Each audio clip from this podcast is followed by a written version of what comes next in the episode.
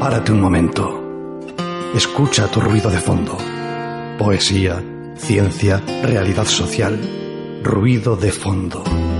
Tu programa de radio donde las letras tienen eco y las palabras estruendo.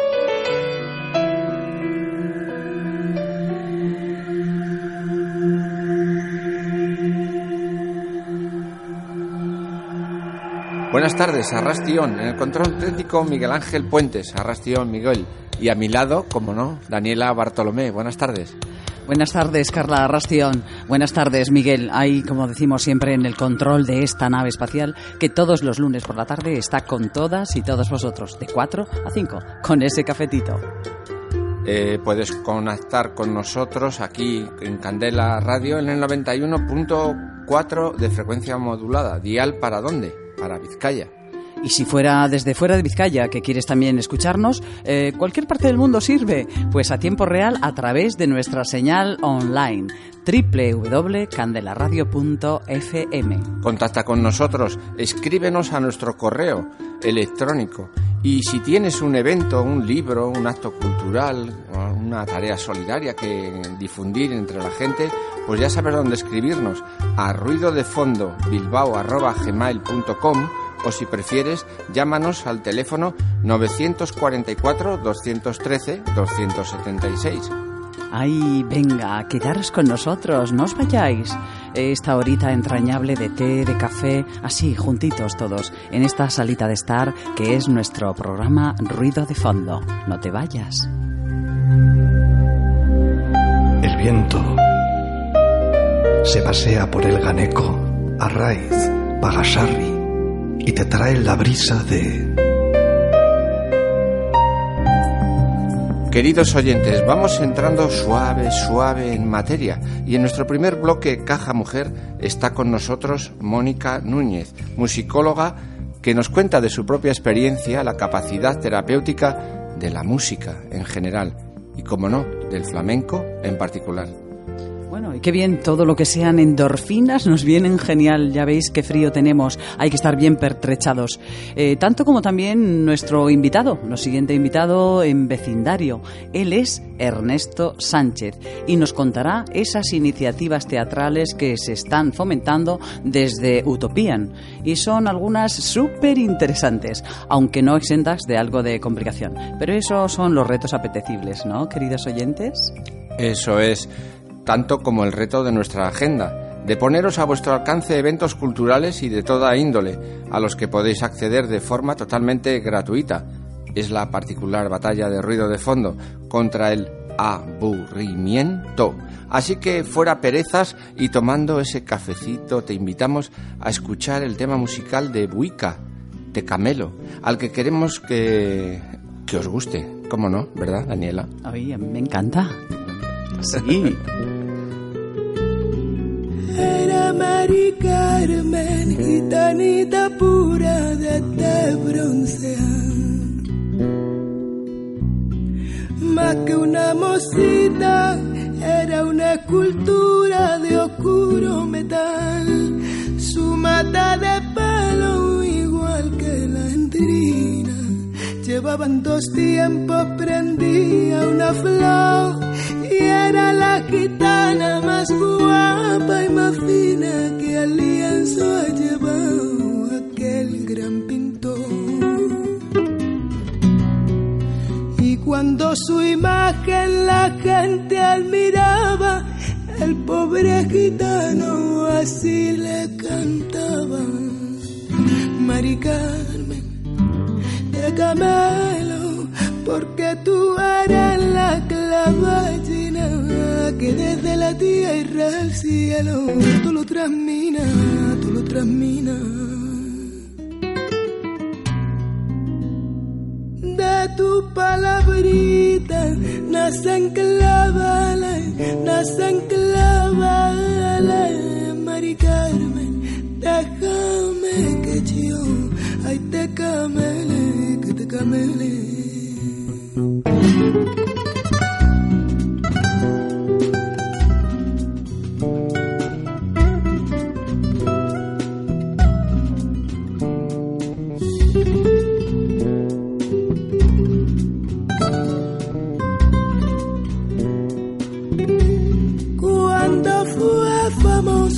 desprecio argentino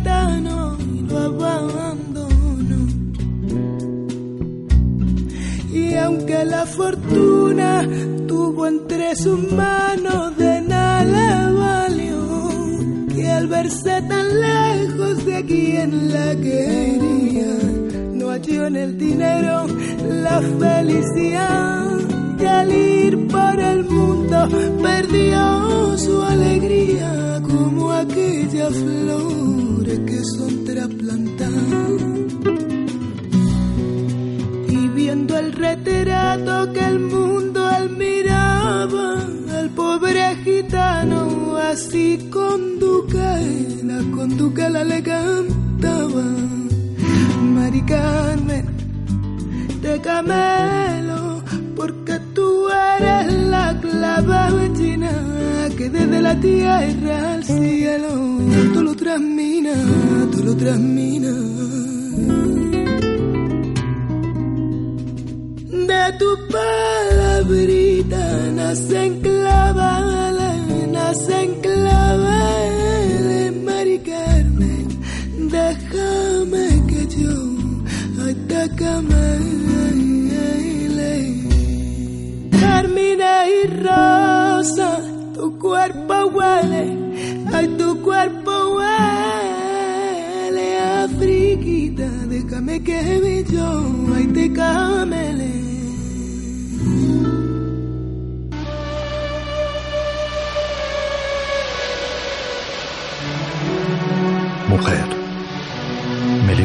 Manzana, médula multitud, machete matador milonga milenaria, música mentolada, morada material, muselina morbosa, mirilla matemática.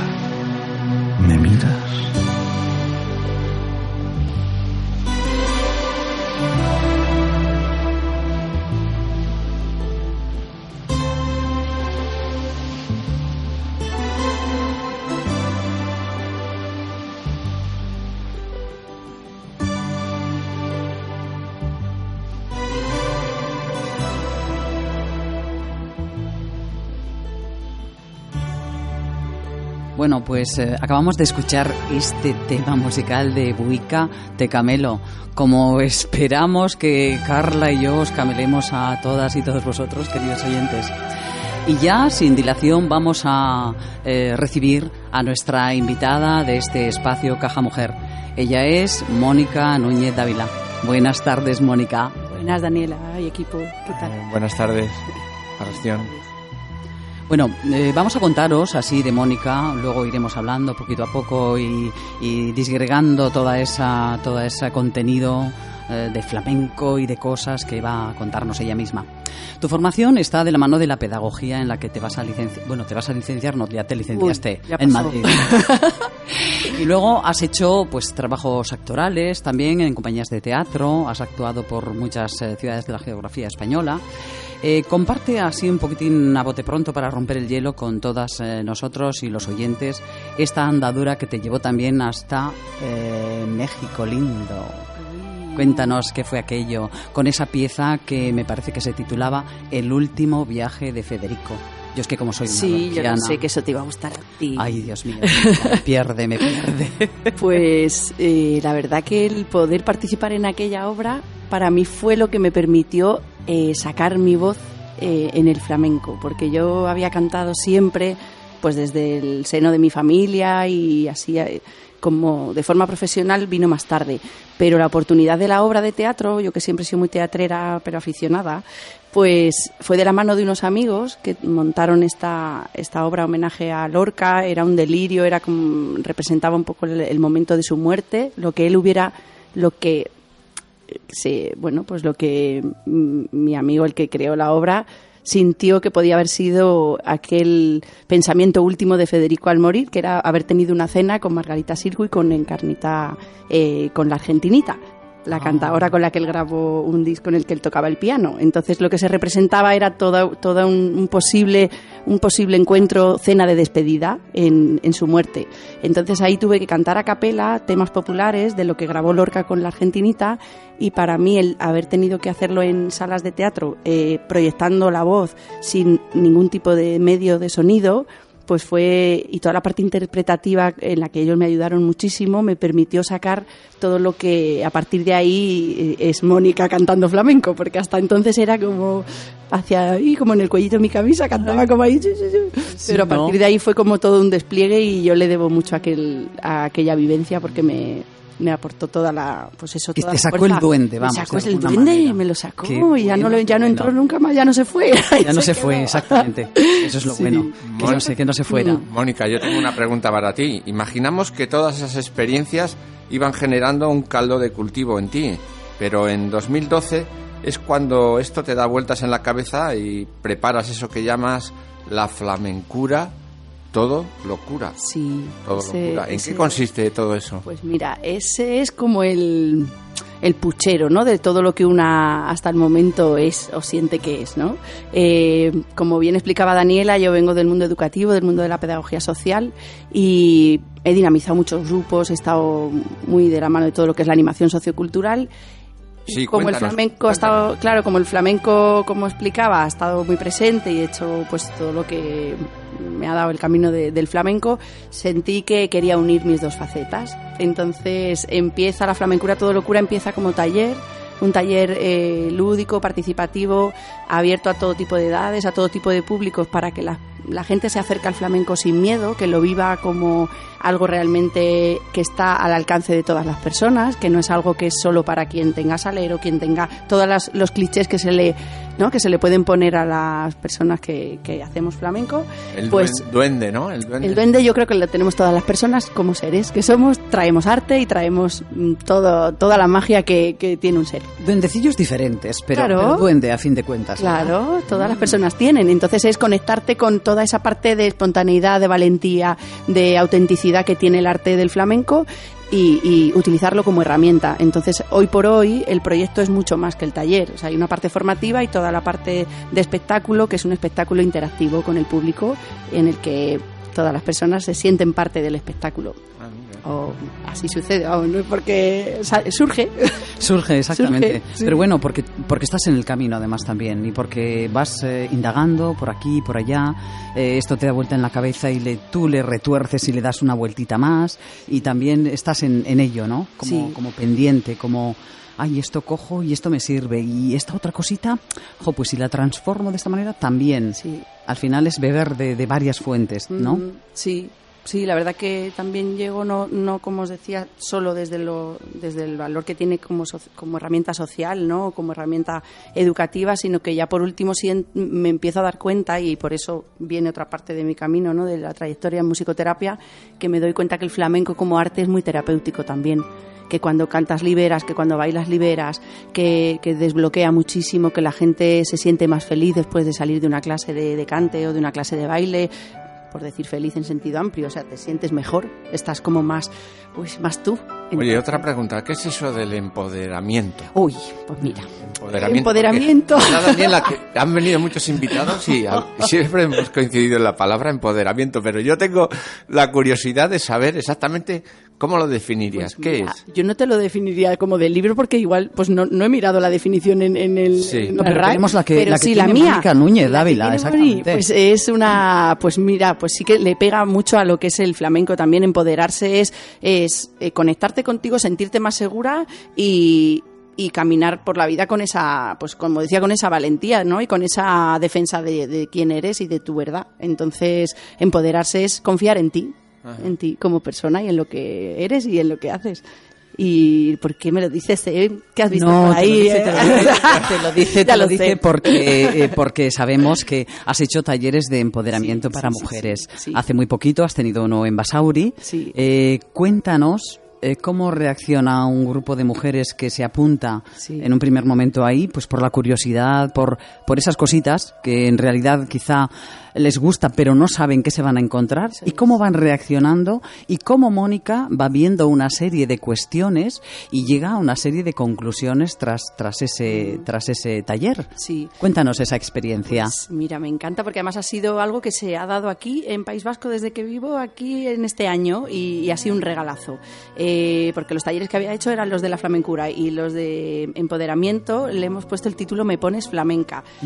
y no me digas. Muy bueno. me pones flamenca. eh, fue una propuesta de la Escuela de Empoderamiento de Basauri eh, en cuanto al contenido. Querían que fuera un taller de comunicación afectivo-sexual. Y dije yo, uy, espérate, vamos a hacerlo más amplio, no me lo centres solo ahí. ¿eh? Vamos a Es hacer- cerrar demasiado el círculo, igual ¿verdad? Sí, igual sí, un taller de comunicación. Una pregunta, ¿solo, Sí. solo mujeres? Sí, las escuelas de empoderamiento están dirigidas aquí en Ah, el País Vasco a, a mujeres, a mujeres, y se ubican dentro de, la- de los centros de atención a la mujer o en las casas de la mujer y, y sí, está especialmente pensado para las mujeres.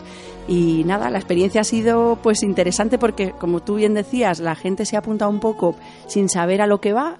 La idea inicial siempre suele ser que vienen cuando se escucha la palabra flamenco se asocia más con el baile que con el cante. Y yo a lo que me dedico es al cante. Yo el baile lo hago de forma libre, espontánea y no tengo técnica como para enseñar, ¿no? No, y lo hace de maravilla, os lo puedo Ya, asegurar. a ver, ese de ahí, a, a tu, a tu aire, como me gusta. Y además yo le digo a todo el mundo, tú baila a tu aire, que eso está bien siempre. Y eh, desde ahí, pues como han sido dinámicas de grupo, dinámicas para mm, revisar cómo nos comunicamos con nosotras mismas, cómo nos comunicamos con las demás y con los demás, pues ha sido, yo creo que curioso. Ha sido para, to- para mí era una experiencia nueva, aunque cogía dinámicas de las que he usado siempre y dinámicas de comunicación, pero como digo yo las tuneo al flamenco. Entonces, si tú vas a expresar algo, pues lo podemos hacer a compás. Lo hacemos a compás de tanguillo, a compás de, de lo que venga y, Ah, pues. y son cositas De así. lo que se tercie, claro, Claro, para sí. eso están los diferentes palos flamencos, ¿no? Para, claro. para demostrar también ese sentimiento que te ocupa en ese momento, ¿no? Es. De tac. Sí, Bueno, y cada más, uno es verdad. Más, más alegres, Sí. más tristongos, Sí, sí. más, mm, no sé, le, le hay para todos los gustos, ¿eh? Los palos de flamenco, que son muchos y muy variados. Mónica, ¿a qué crees que se debe la buena aceptación que hay aquí en el norte o en Bilbao concretamente Sí. hacia el flamenco? ¿O ¿Qué alega la gente que accede a tus talleres para animarse precisamente a eso, a ir a ellos? Pues, ¿A qué crees que se debe? Pues mira, yo creo que es porque hay un espíritu de, mm, de, pues eso, lo que hablábamos, de curiosidad, de aprender. Yo creo que aquí la gente, como valora la cultura y valora, no sé, la, la apertura a otras culturas, pues mucha gente que se ha apuntado a las cosas me, me dice que es porque quieren saber eh, algo más de lo que tienen hasta ese momento como como idea de lo que sería el flamenco. Entonces sí que es verdad que es la curiosidad y luego yo encuentro una cosa en, en la forma de ser de la gente de País Vasco que baja mucho a Cádiz, como mi familia es de Cádiz, que somos disfrutones. Yo siento que aquí la gente es disfrutona, como que le gusta pasarlo bien. Entonces, por ahí... Tenéis mucho arranque, ¿no? Eh, Y aquí también, yo veo que aquí la gente Aquí se lo pasa también. grande, aquí en la truena están los bares llenos, aquí siempre hay marcha.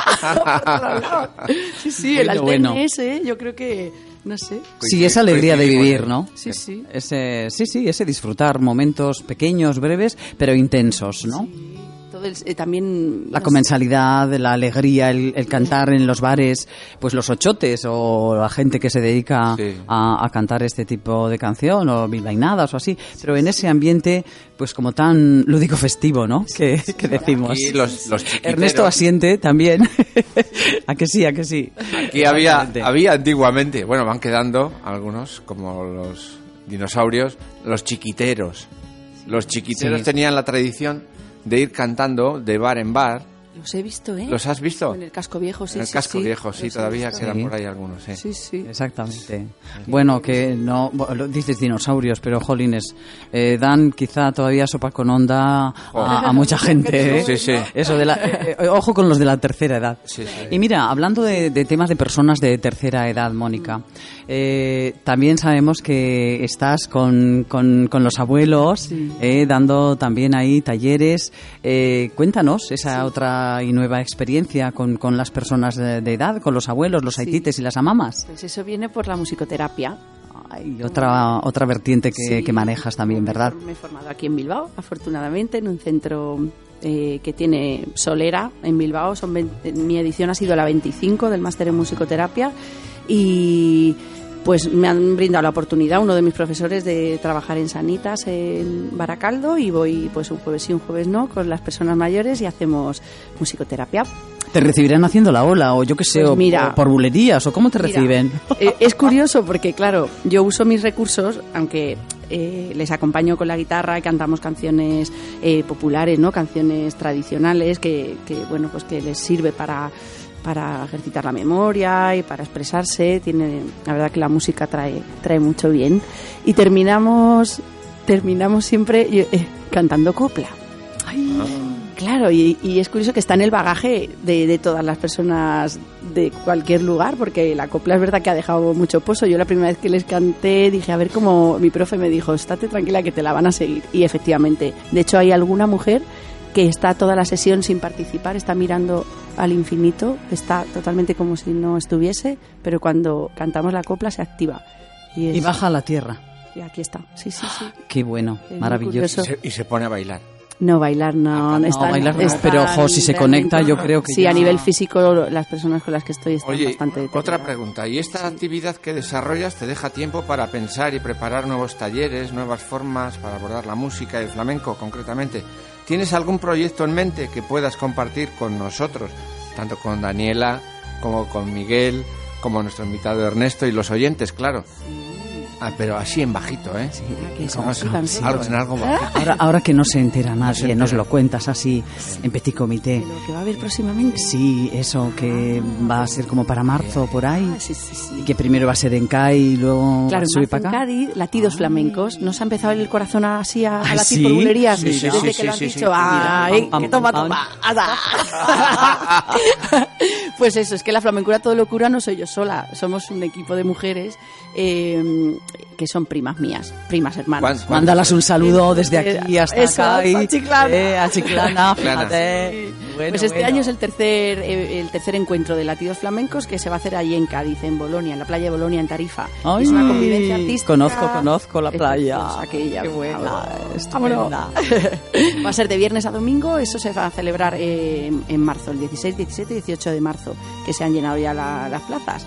Pero aquí vamos a hacer una degustación de Latidos Flamencos Norte, que la hemos programado para el día 14 de abril, una jornada entera de talleres, comida popular y, eh, y el broche va a ser el espectáculo de la flamencura todo locura a la noche, el 14 de abril en La Morada. Eh, Ah. ¿A qué hora? ¿A qué hora? ¿Sabemos? Pues desde la mañana, desde las 11 Ah, de la desde mañana. 11 de la mañana. Los, ta- el- los talleres empiezan a la mañana a las 11 hasta que el cuerpo aguante a la noche porque el espectáculo será a las 10. Así que después juerga, después del espectáculo. Bueno, bueno, Como bueno. dice que no molestamos, pues ahí estaremos. Tomad nota porque... Y, y cerrar esto así en una tran tan tan Así. tan, después de esta noticia superior que nos Venga. acabas de dar. Venga, Venga, pues espérate, a ver, a ¿Ah, ver, a ver, ¿qué puede A ser? ver. Puede ser, pues, eh, lo que yo cantaría si explico lo que es la flamencura, ¿no? Por ejemplo. Venga, venga, entonces, a ver, espérate, me tengo que dar yo con fallos ahora, ¿no? Sí. Esto va por tanguillo, ¿eh? Para que ustedes lo sepan, cortito, ¿no? La flamencura es esa chispa de locura que te entra por el cuerpo cuando sientes el flamenco y te dejas llevar. La flamencura, os estaréis preguntando, ¿no? El flamenco que aquí os presento tiene un gran efecto que nadie conoce. Te provoca alegría, soltura y tú la vergüenza la dejas en el coche. Hazme caso que no es necesario ni ser aficionada en artista ni nada. Lo importante es la flamencura que todo lo cura, vamos a cantar. Lo importante es la flamencura que todo lo cura, vamos a bailar. Lo importante es la flamencura que todo lo cura. Vamos a disfrutar. Se acabó. Toma, bravo. Ay, yo sola, qué raro suena. Nada, suena estupendo porque lo haces con ese ánimo, Mónica, y con esa gracia y con ese salero que te caracteriza Muchas gracias, muchas y del que estamos orgullosísimos y agradecidísimos pues de, de tu visita. Así que, queridas y queridos oyentes, eh, habéis escuchado, ella es eh, Mónica, ¿eh? Mm, Mónica mm, Núñez. Y la tenemos para marzo con ese día 14 abril. eh, de, de- ay, perdón, de abril, eh, y esa convivencia todo el santo día Eso allí en clave de flamenco, que lo sepáis. Oye, ¿y si te dedicamos una canción nosotros, qué? Pues yo feliz. ¿Cuál, por ejemplo, Daniela? Pues eh, déjame, déjame, Déjame revisar revisar. que los pajaritos a mí me hablan y me han dicho que la buena de Rosario Flores Sí, tiene un tema que es mucho de la preferencia aquí de nuestra invitada. Y le damos gloria, Gloria a, a ti. Ole, muchas gracias. Gracias a ti, Mónica. Tú serás mi luz, la que ilumina mi camino, la que piensa mucho en mí, la que me habla, me susurra a mi corazón, la que dirige mi sentido, mi forma de ser. En mi mundo azul, donde yo canto, donde bailo, donde me iluminas tú, todos mis sueños te los mando y espero tu luz y no me sueltes de tu mano que no fallaré.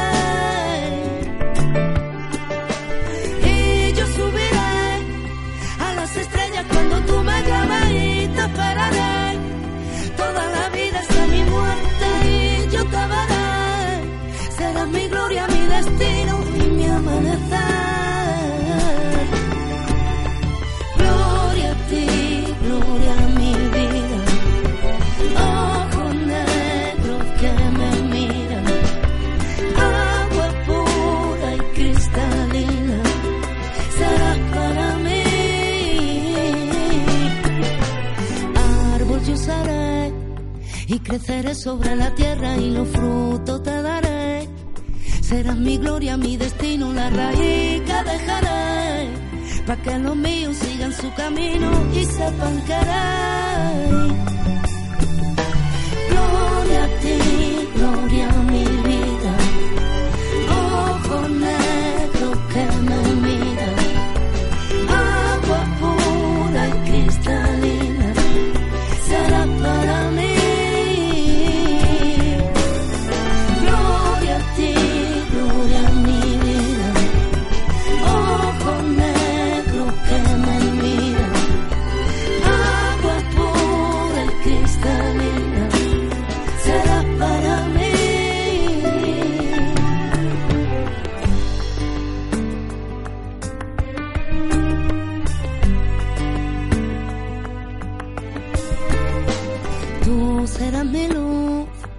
que ilumina mi camino, la que piensa mucho en mí, la que me habla, me susurra, ángel del amor.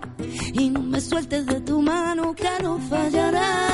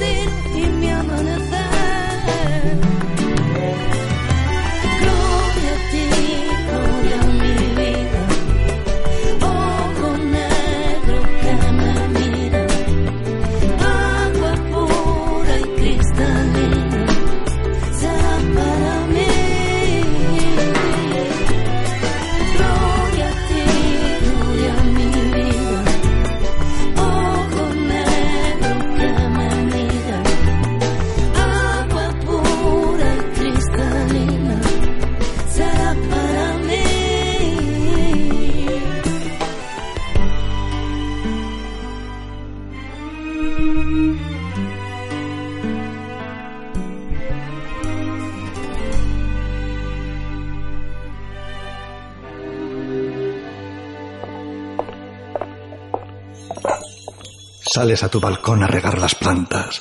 Un primor de macetas que te alegran los ojos y te asomas. Tu barrio conocido de infancia y de colegio, de bares e instituto. Recuerdos imborrables. Hoy, la autopista, el parque, los coches, autobuses, los vecinos más viejos. Sí, las amamas, los haitites, que conocieron todo cómo has cambiado, barrio.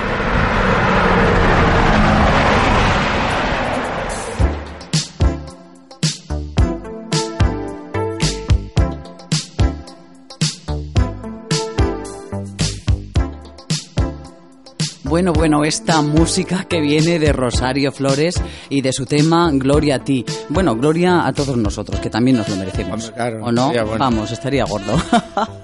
bueno, pues con esta música y con estos sones que dejamos ahí pendientes, y vamos a presentar a nuestro siguiente invitado.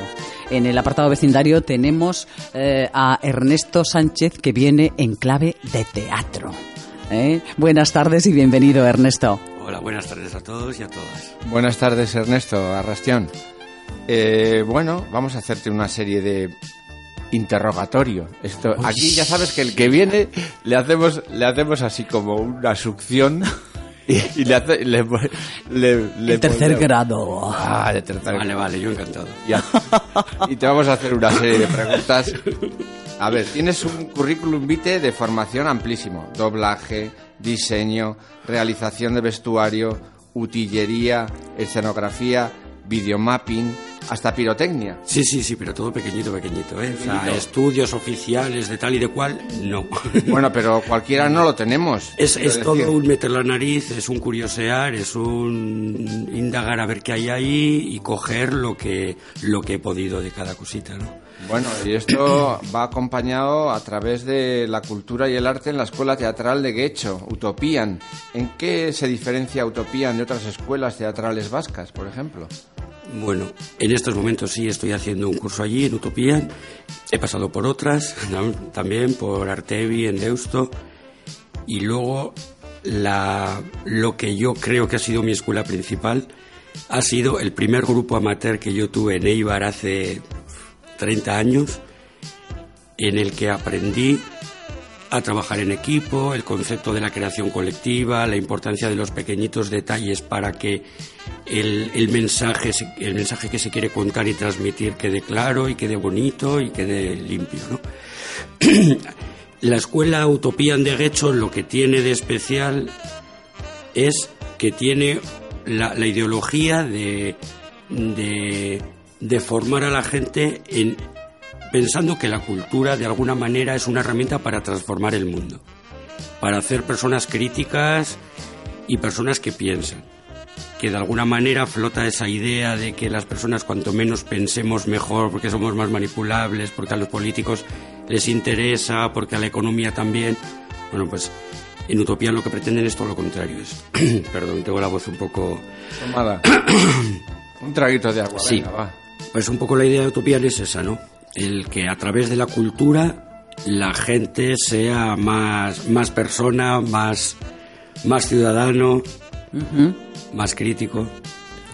Y para eso, pues lo que hacen es organizan periódicamente acciones y que no son estrictamente artísticas, aunque tengan que ver con ello, pero que básicamente de lo que se trata es de transmitir vivencias profundas, interesantes y sobre todo desde perspectivas diferentes. Y esta, este tipo de, de escuelas, como bien dices, Ernesto, eh, tienen el respaldo suficiente, eh, quiero decir, desde, desde el gobierno vasco en, esta, en este caso y en esta cuestión, ¿se apoya suficientemente este tipo de, de, de escuela con ese ideario? O se las tienen que ingeniar y no se hace tanto caso o no sé, ¿sabes algo de, de esas cuestiones o cómo funciona a nivel de Utopía concretamente? Pues poca cosa porque yo estoy sobre todo a nivel de alumno y... Bueno, tu punto de vista. Y del funcionamiento real, pues, o sea, económico y de gestión, pues conozco poco. Eh, me temo que si tienen alguna ayuda del gobierno vasco será muy pequeña. De hecho, es una escuela que está colocada en un pabellón industrial, o sea que eh, la infraestructura que tienen es pues muy justita. Aún así le sacan un partido estupendo y hacen mil cosas, tienen mil salas donde se dan mil tipos de clases diferentes. ¿no? En ese sentido lo aprovechan muy bien, pero no, no disponen de unos medios como para pensar que tienen una ayuda interesante del gobierno vasco. Cuéntanos un poco dónde encontrarlo, dónde, en qué parte está de Guecho. Pues está en un polígono industrial que no recuerdo el nombre, que está en la carretera entre Guecho y Verango. Está en Videzábal.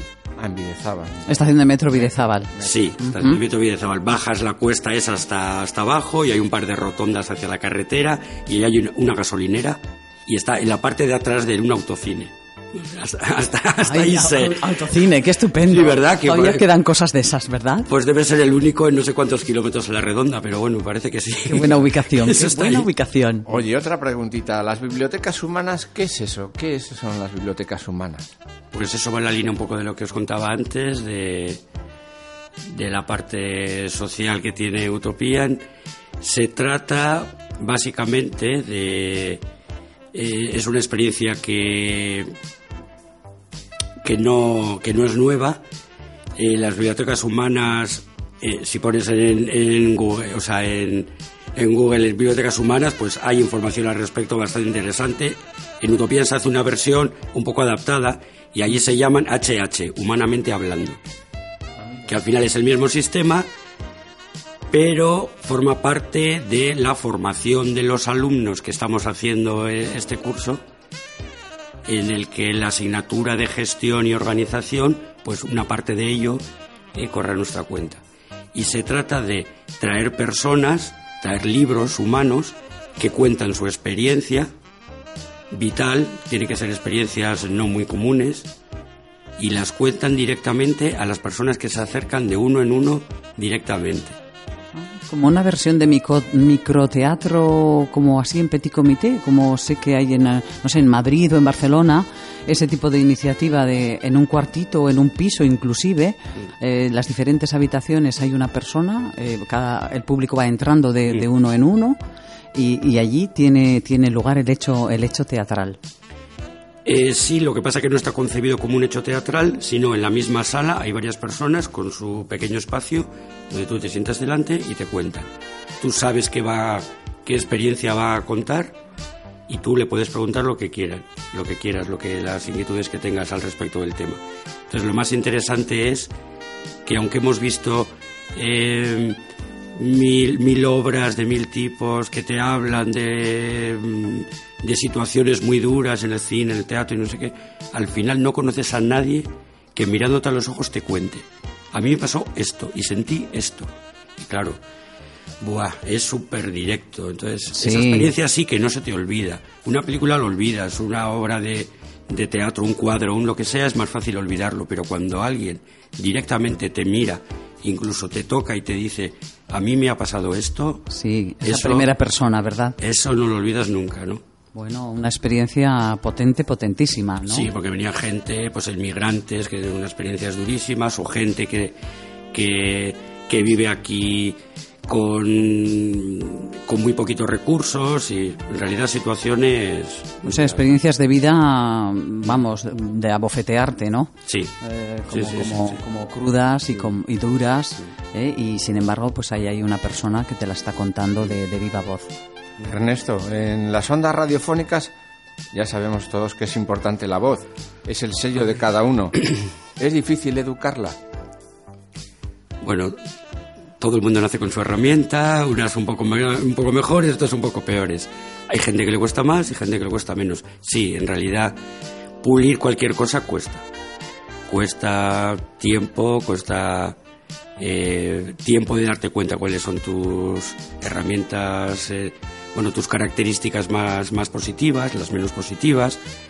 A veces hace falta encontrar alguien o alguienes, un espacio, un colectivo, un sitio donde puedas desarrollar eso.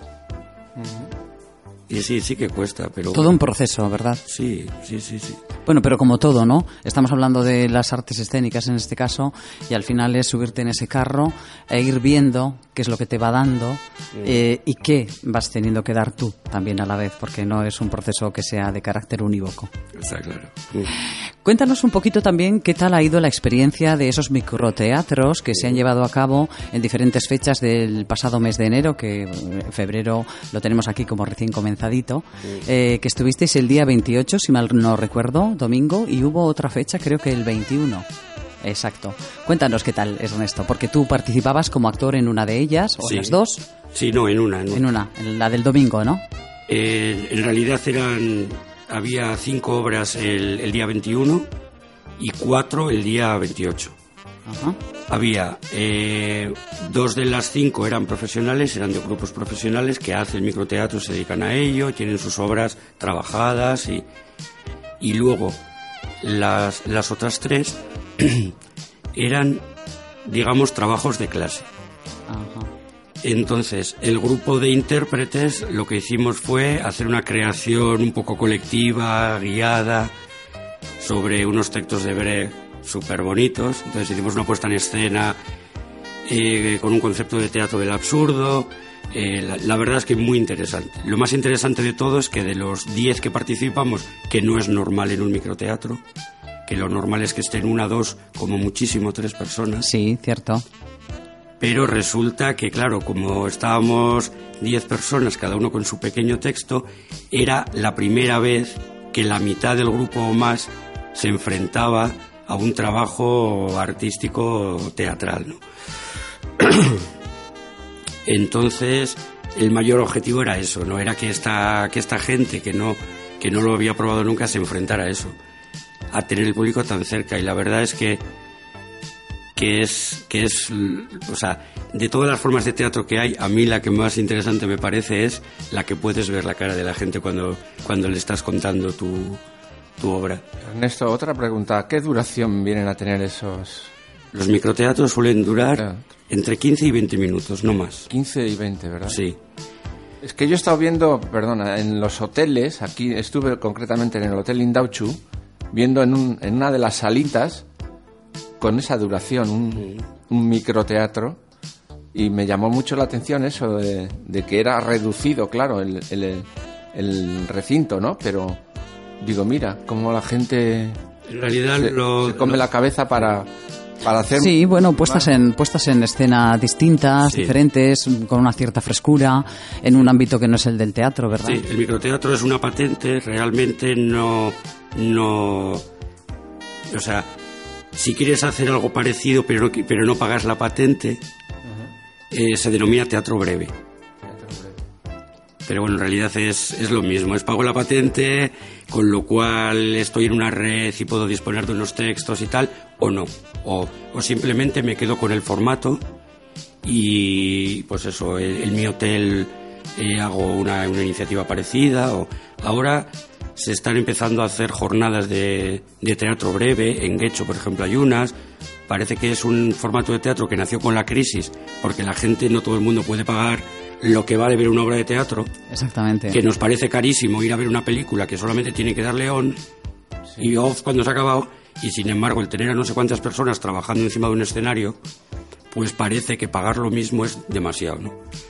entonces pues eh, con eh, un poco como respuesta a la crisis para que para acercar el teatro Agudiza, los agudiza el ingenio, ¿no? La crisis. Sí, esto creo que fue un invento argentino. Ah, sí.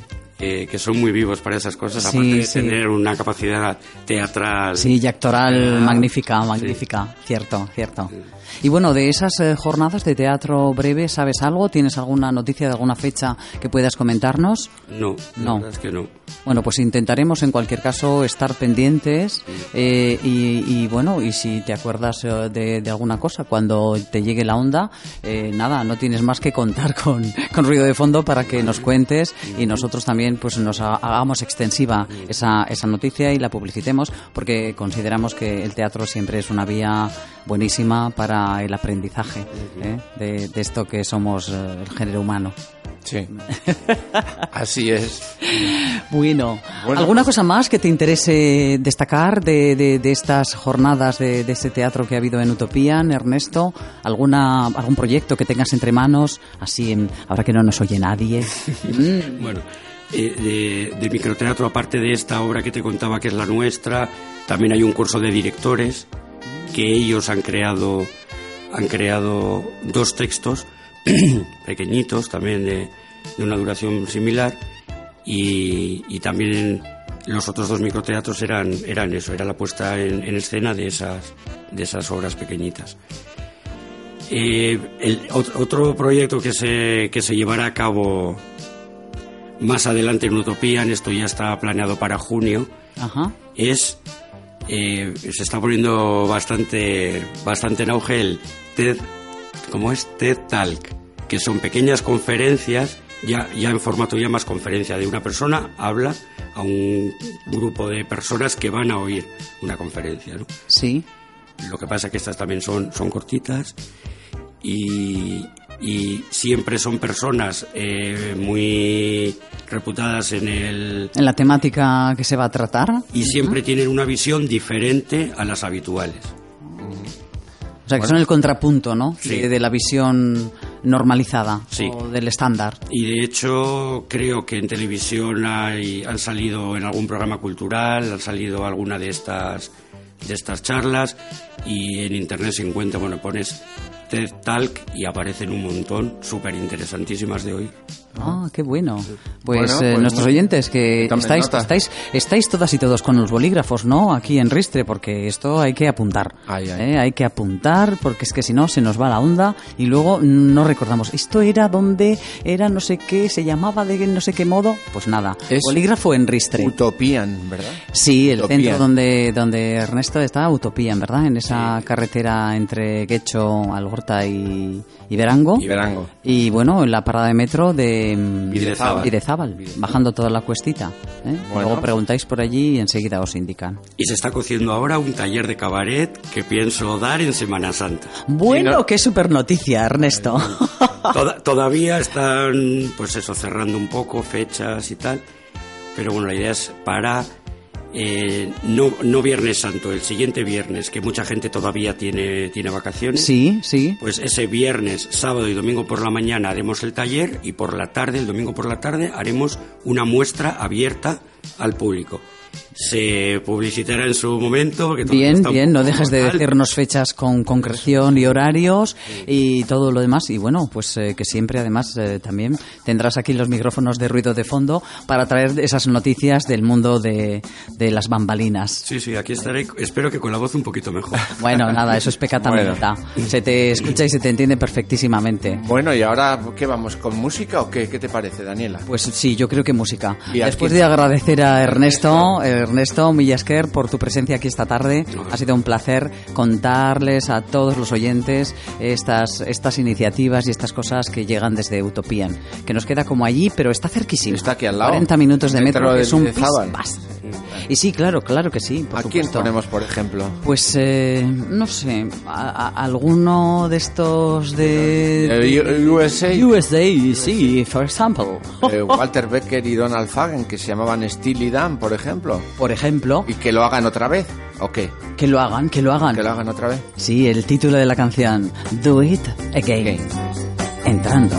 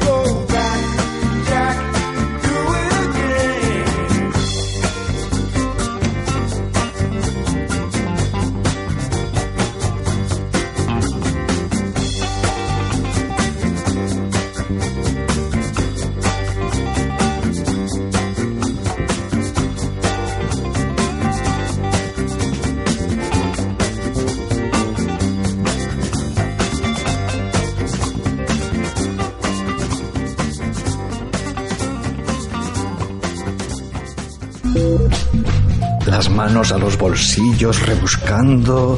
No te preocupes. Si hubiera telas de araña, tampoco te quedas sin plan. Te contamos esas cosas que puedes hacer, esos lugares a los que asistir sin que te rasquen demasiado el bolsillo.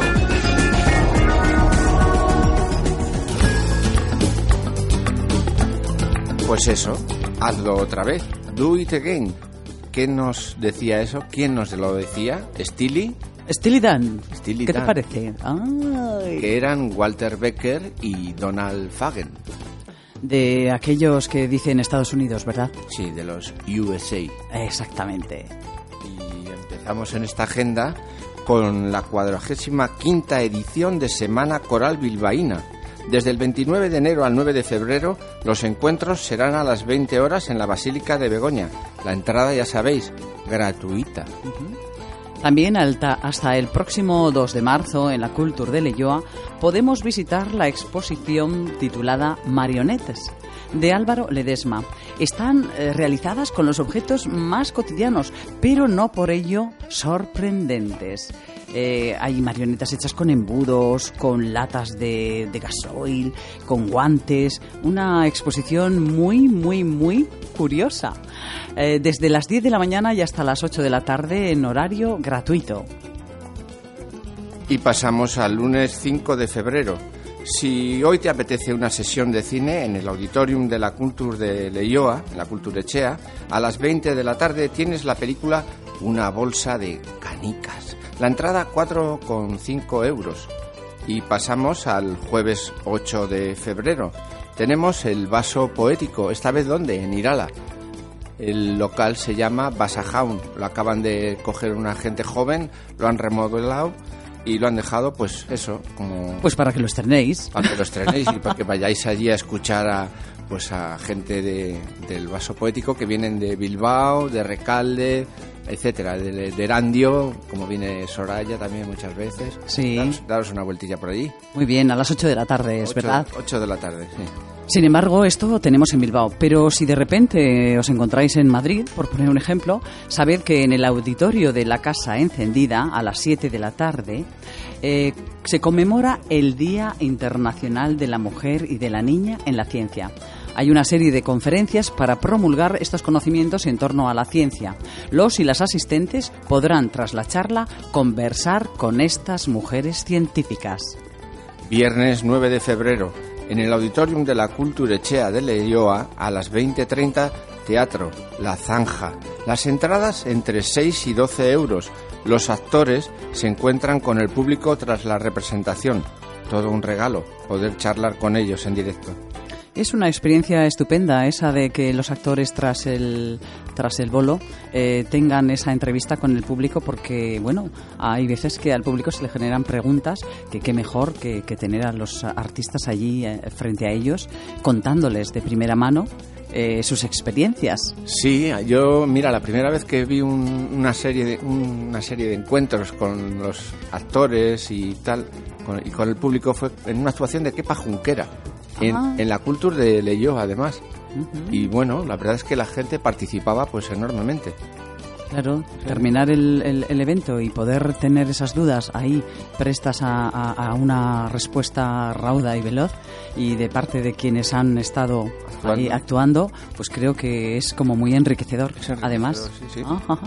Bueno, pues vamos ya con el sábado y el domingo 10 y 11 respectivamente de este mes cortito de febrero. En el patio y las salas de trabajo de la Casa Encendida en Madrid hay una feria sosteniblemente. Su nombre ya lo indica. Conocer, adquirir, compartir ideas para una vida mucho más sostenible. El evento es gratuito. Y pasamos al domingo 11 de febrero, teatro infantil para niñas y niños a partir de 6 años, a las 18 de la tarde. ¿En dónde? En el auditorium de la Culture de Leioa. Las entradas entre 2,5 euros y 5. Bueno, baratas, ¿no? No es caro, ¿no? No, no está mal. Aunque estamos en la cuesta de, de febrero. Bueno, hemos venido de la de enero, ahora sigue yo, no sé si la subida o la bajada de febrero, como es tan cortito, bueno, ya veremos a ver. Ya veremos a ver.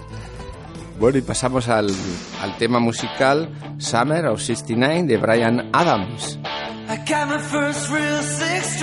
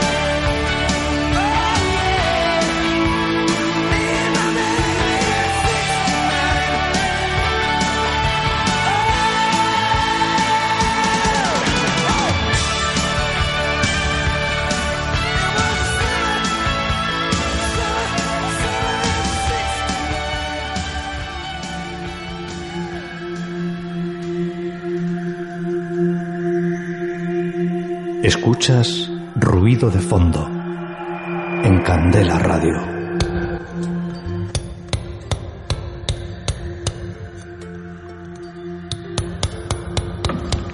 Hay aquellos tiempos del verano del 69 al que alude Brian Adams en este tema Summer of 69. Bueno, pues eh, como todo se acaba y como aquel 69 también pasó a, mejor vida, eh, nuestro programa Ruido de Fondo va tocando a su fin.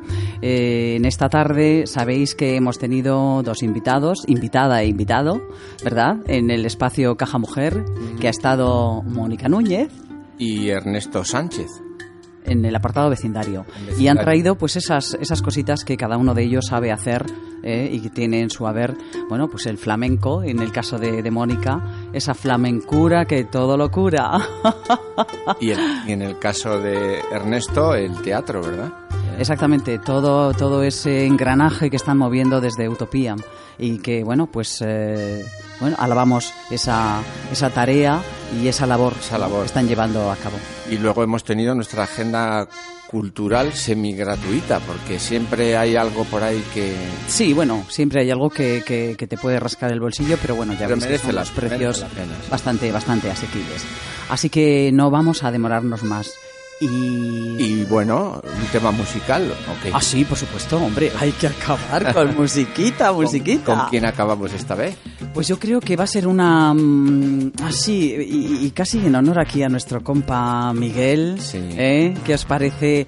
Al señor Gregorio Uribe Big Bang que nos trae una cumbia colombiana titulada Yo vengo.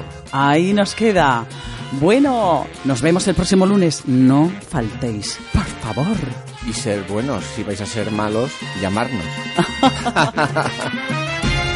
Buenas noches para todos. Gracias por la invitación. Buenas noches para todos. Gracias por la invitación. Recuerden de todos modos que esta noche mando yo. Recuerden de todos modos que esta noche mando yo.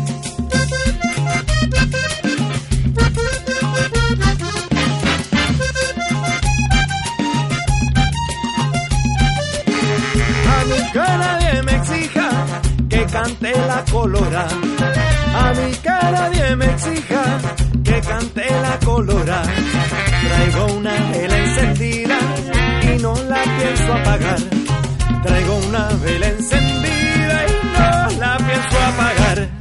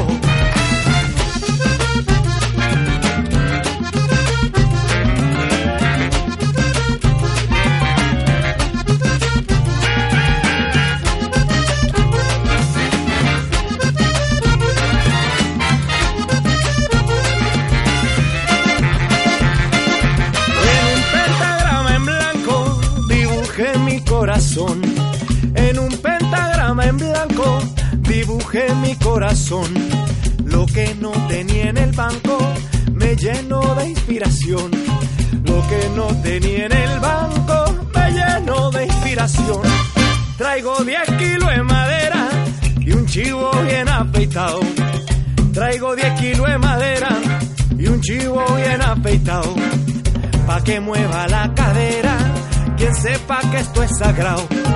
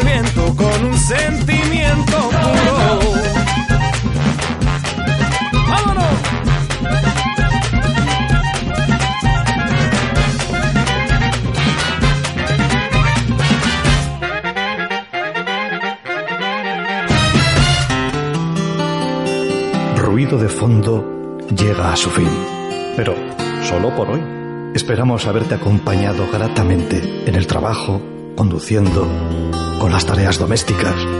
Estaremos de nuevo contigo el próximo lunes a las 4 de la tarde. No olvides nuestra cita. Prometemos estar en este tu dial 91.4